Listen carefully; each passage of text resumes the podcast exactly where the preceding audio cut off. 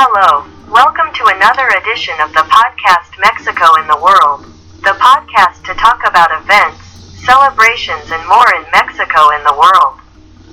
This time we are going to focus on the topic what is celebrated on April 7th, what it is World Health Day. World Health Day is important to be aware of the importance of health in Mexico and the world because there are many health problems today that with pollution, climate change, food, etc. So it is very it is important to be aware of what health is and not just on the day that is precisely used to be aware of its importance. But throughout the year we must take care of our health and try to eat well, exercise, sleep well and avoid the effects of stress etc etc and now we must also add the stress due to the pandemic as well as the infections precisely due to the coronavirus. So we must be very aware and take this into account.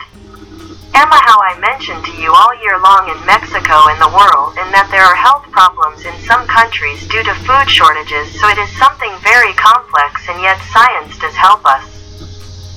Because science is advancing by leaps and bounds, so it is also important that science supports us and that we too take care of our health. So let's hope that in the future we will be able to work in terms of health, not just as people taking care of ourselves, taking into account our health by being aware of our health, but how I also mentioned them the advances in medicine, hopefully the pandemic will also gradually give us the opportunity to return to life how it was before then. There are many things what I want is to put this issue of healthcare awareness on the table for that we do not forget throughout the year. Let's take care of it and take advantage of the advances of science in our favor for the moment. That's all in this podcast in this edition, but we invite you to listen to us.